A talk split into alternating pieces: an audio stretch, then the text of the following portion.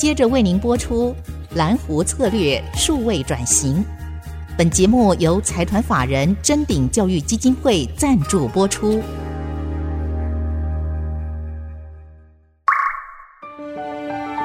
蓝湖策略数位转型，让主持人简真富与您提升决策品质与产业升级，掌握先机。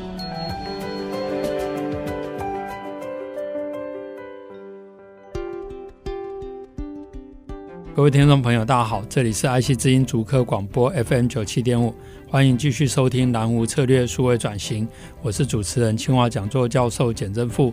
今天非常开心，非常荣幸能够再度请到彩玉科技的薪水泉总经理。先生，我们在上个礼拜五的时候，其实有提到彩玉科技跟台积电的一个合作的关系，其实透过垂直整合，可以更面向整个光学元件走向微型化，甚至异质整合的一些挑战。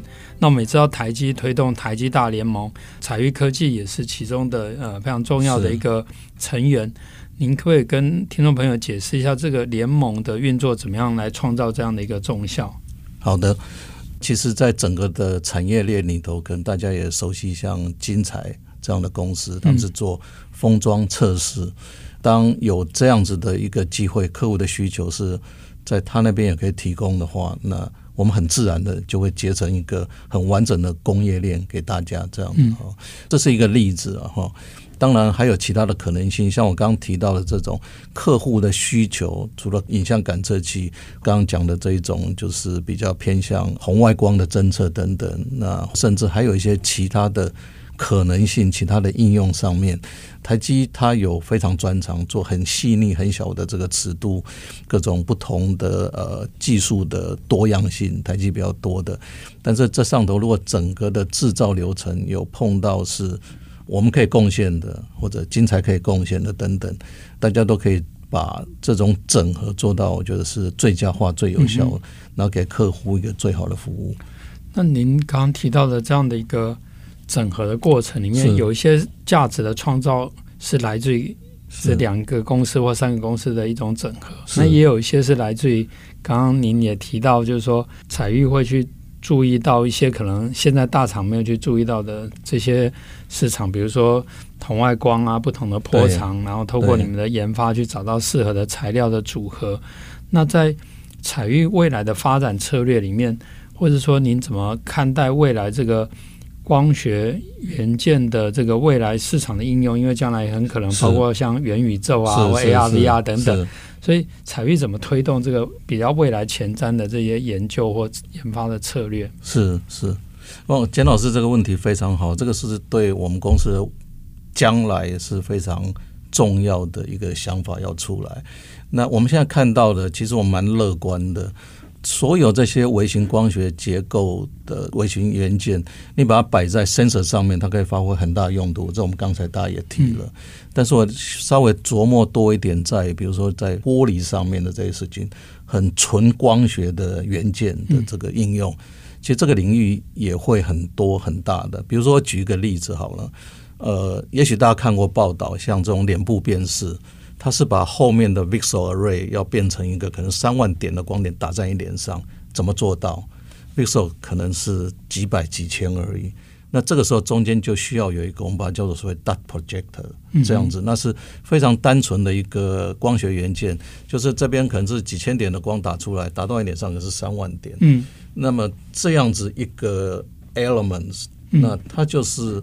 需要的这个很细微的、很高技术的一个设计跟制造才做得到的。那像这种就是一个例子。是、哦，那这个是现在手机上你看到。那我们刚刚讲到这个元宇宙是很大的世界，但是你要落实它，总是要一步一步来。是，所以大家现在看到比较多，当然是像 AR、VR 这些眼镜。嗯、大家也知道，这个眼镜现在其实。离你真正会常常用它还很远，晒的就头晕了。是是是，所以怎么把它做到轻薄短小，要靠现在的这些元件恐怕有困难。所以我们举几个例子，比如说像 AR 的眼镜，AR 是要结合你的可能是现场，再加上你的电脑过来的这些资讯，那你就需要收集到这资讯以后，你可能有一个小小的一个显示器，然后要把这小显示器的影像怎么投射到你的镜片前面，让你这样可以看到。你可以想想看，这边的这个怎么样子把这些影像把它传导到这边，然后对到你眼睛最舒服的视角的这件事情，是上面就牵扯到很多元件。是是是。那包括还有一个元件可能独立要侦测你眼睛的位置，是，然后让它投射的位置 是你最舒适的。是是是。这个上面很多就。只是单纯的不必感测，但是它就是一个很重要的一个光学元件。那这个是未来的市场机会是很大的。那所以彩玉在这一块上面，这边但我们就比较独立，因为跟 Silicon 比较没有什么关系，所以我们会去跟客户做很直接的做一些讨论，然后开始做一些开发的工作。那这一这一块在将来对彩玉的成长，我觉得是。很重要的。我们过去光做呃影像感测的时候，其实我们大概那边有成长，但基本上算是比较叫 organic 的 growth 好了。是是，可能三十亿、四十亿这样子。可是我们过去两年涨到七十亿、九十亿，其实我们靠的都是比较跳升式的这些应用。嗯，那么将来我的预期也会是这样的发展。哇，这个让更多有志中年、有志青年跟热血沸腾。我觉得欢迎到采钰来。对，因为光电。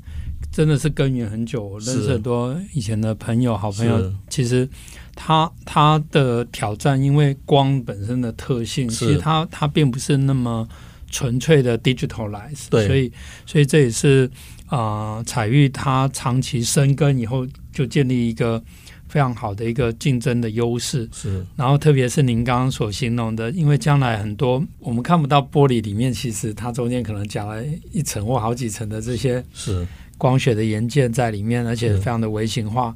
这样的话，可能我们不用再戴那些复杂的，我们就平常习惯戴的眼镜，它就会自动帮你调，而且还考虑到你舒适的焦距啊等等。对对对对。那彩玉科技，我们知道你们最近也都有扩厂，而且比如说在龙潭等等也有盖新厂，然后也希望在很短的时间内就可以达到一个经济规模。嗯、那您可不可以就比较像是目前的发展方向上面，比如说建了新厂，当然就要想办法把它的产能用满啊，或者发展新的 business 啊。那您刚刚也分享了，你们有很多的。这些 quantum jump，那是不是就您可分享的范围，也让听众朋友了解一下未来在这个比较短中期的发展的策略？这个厂我们是在目前啊，目前就还在验机，然后要做 qualification 的阶段。那我们预计在第四季，那希望有些开始小量的量产。整个厂的规模哈，跟新竹厂比起来，大约是相当的。将来我们。新竹厂其实从二零零八年开始生产，到把它填满，其实你看二零二二年了，十四年。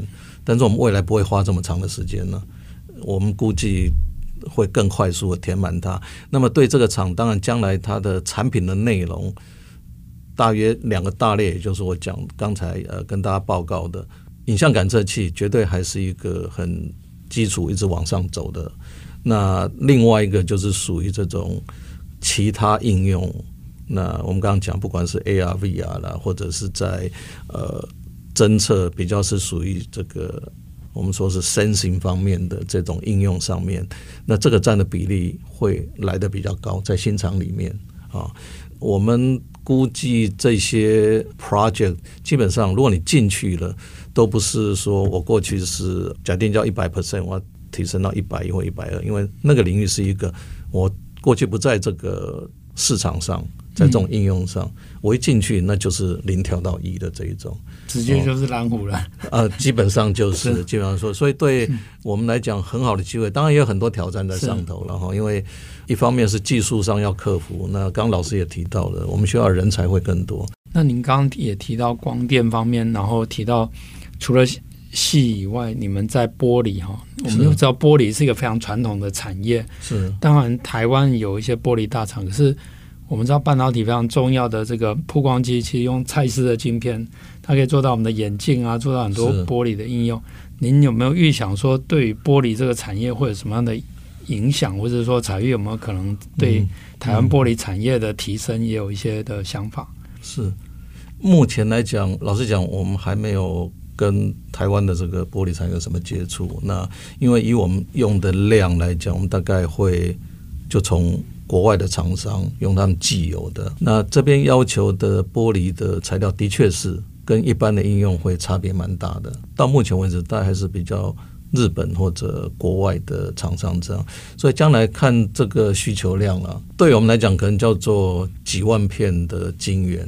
嗯，那我比较这样子的规模对一个玻璃厂是怎么样？因为可能他们要看的像 LCD 那种是一块就这么大。不过稍微可以带一点是，我们过去其实也有很好例子，不在玻璃上头，而是在这个我们刚刚谈到的这些光学材料上头。其实我们比较多的来源都是日本，日本在这一方面还是。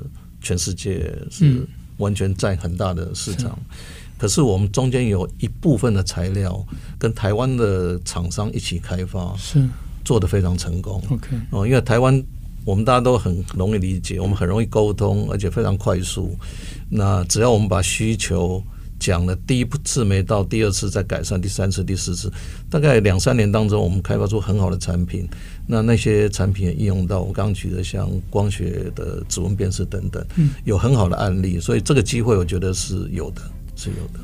嗯，非常感谢 Spencer 刚刚的分享哈，可以了解就是说整个产业生态系统里面，像彩玉原来是一个利基者，尤其是有台积这个关键者 Keystone 在支撑。但是慢慢的从这个光学微微型光学元件的强项，还有发展多元的应用，甚至跳脱了细晶圆以后，是其实采钰也可以变成另外一个 keystone，作为一个基石，然后来协助整个台湾光电产业上下游的发展。那我们这一段节目先到这边，我们进一段广告再回来。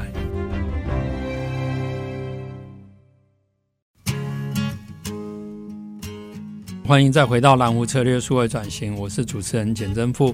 这个节目除了在 IC 之音的官网可以随选随听以外呢，也同时在 Apple Podcast、Google Podcast、Spotify、KKBox 等平台上线。欢迎大家上网搜寻蓝湖策略数位转型，记得按下订阅，才不会错过每一集的节目。那我们这一段呢，再次非常高兴来请教我们采钰科技新水泉总经理。先生刚刚有提到采钰科技，它其实从原来在半导体或机体电路是一个利基者哈，因为有台积电这样的一个关键者。但是因为随着你们深耕，特别是微型光学，然后发展多元的一些应用，彩玉科技将来也可以去扶持或协助台湾更大产业。当然，台湾有非常传统的玻璃行业，而且特别在新竹，新竹就是玻璃的系到这个细晶圆的系哈。我觉得这个应该是一个很好的机会，就是说。也许也可以让这个台湾的这些传统的玻璃产业的这些老板，虽然他可能换成量也许不大，可是它的价值会非常高。而且您刚才也提到很多重要的厂商，其实在日本。那以台湾跟日本的关联，嗯、或是说我们台湾的制造业面临像中国或其他地方，它会来竞争，所以台湾应该 follow 像日本这样的一个方式，往上游关键的材料走。是，或许这个听众朋友或其他的政府的官员听到这一段应，应该应该想办法来促成，就是说 这样的合作。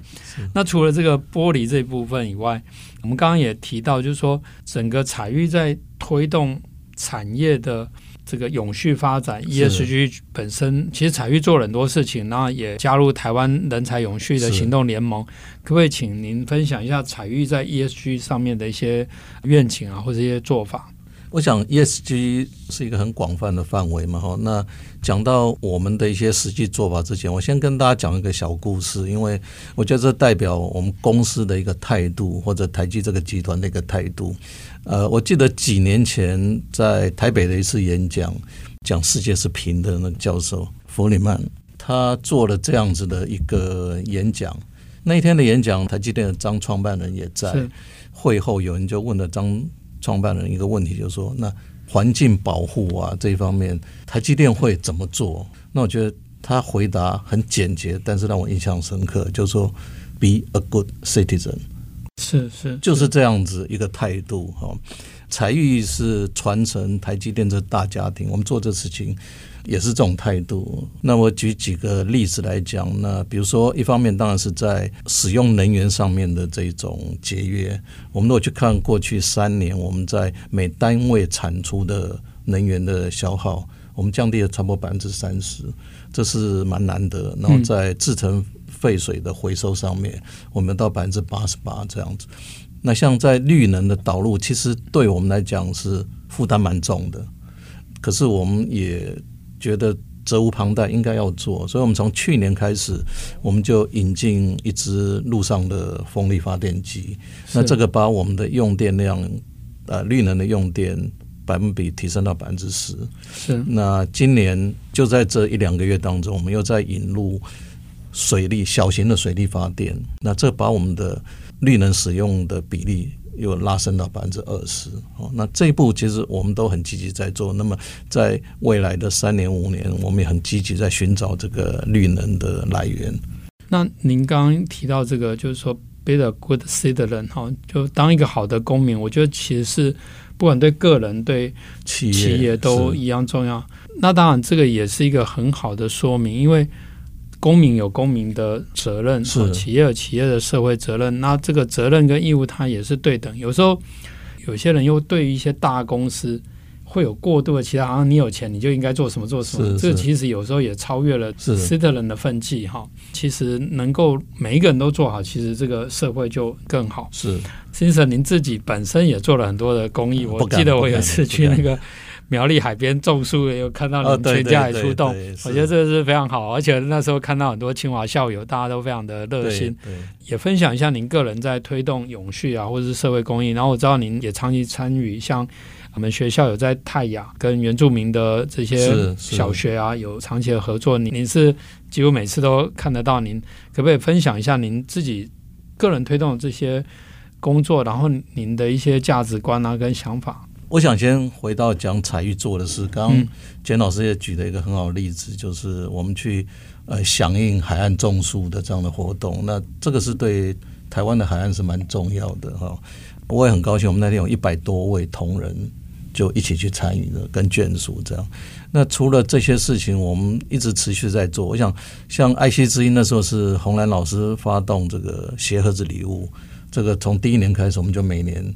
同仁非常热心，不用我再去推啊或怎么样。到了那个时间点，我们就会募集，然后就送到偏乡的学校等等。嗯嗯，那这个我都是觉得对同仁的这种用心，我真的是非常感佩。这样哈，嗯嗯。那我自己因为大概二零零八年开始吧，我就花比较多的时间注意到一些社会服务的。那简老师刚刚提的是像在坚石那边的部落，那。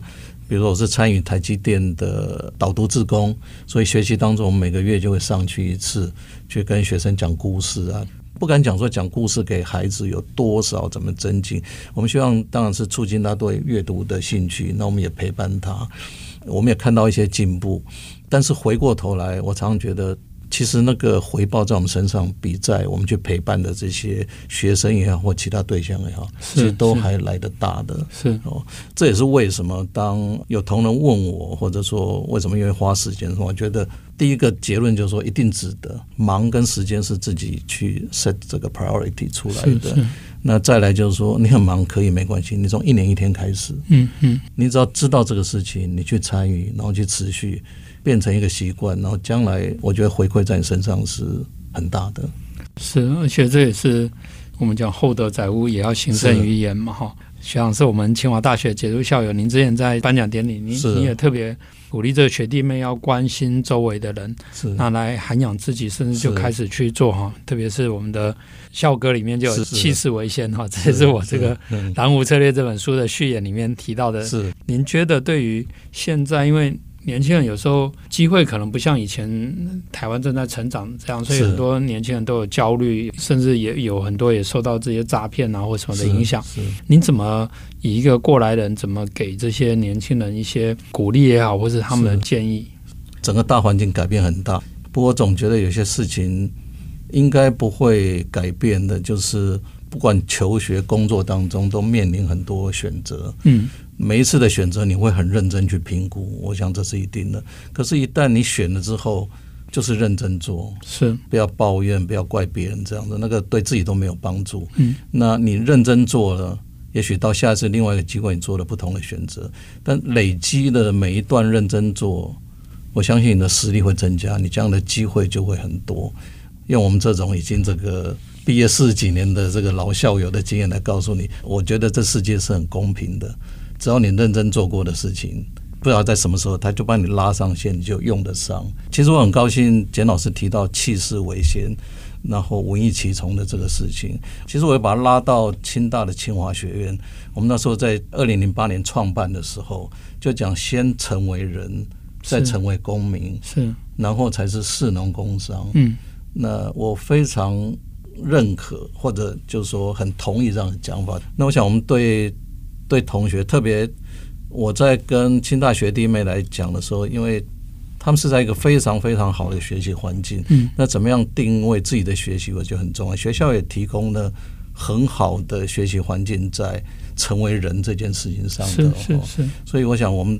对这个的解读就是所谓的成为人，就是你要关怀人，然后再来成为公民，你要关心这社会，要去不只是想可以做什么，你要去做。我也想引用连家安医师的一句话跟大家分享，那就是好命的孩子应该要付出比别人更多，这样好命才有意思。我想刚刚学长也提到几个点，一个是就是说决策是非常重要，就是就是。每一个人其实每天都在做决策，但是呃，决策累积下来就会决定你往哪一条路走。但是做完决策以后，你要非常的努力的去实行，然后透过实践、行胜于言的过程累积你自己。那这样长期积累下来，就是说，不管是学长这个四十几年的观察，我这三十几年的观察，我也都觉得说，他会慢慢累积的。所以以前讲大道甚矣哈，是路走一段时间会累积起来。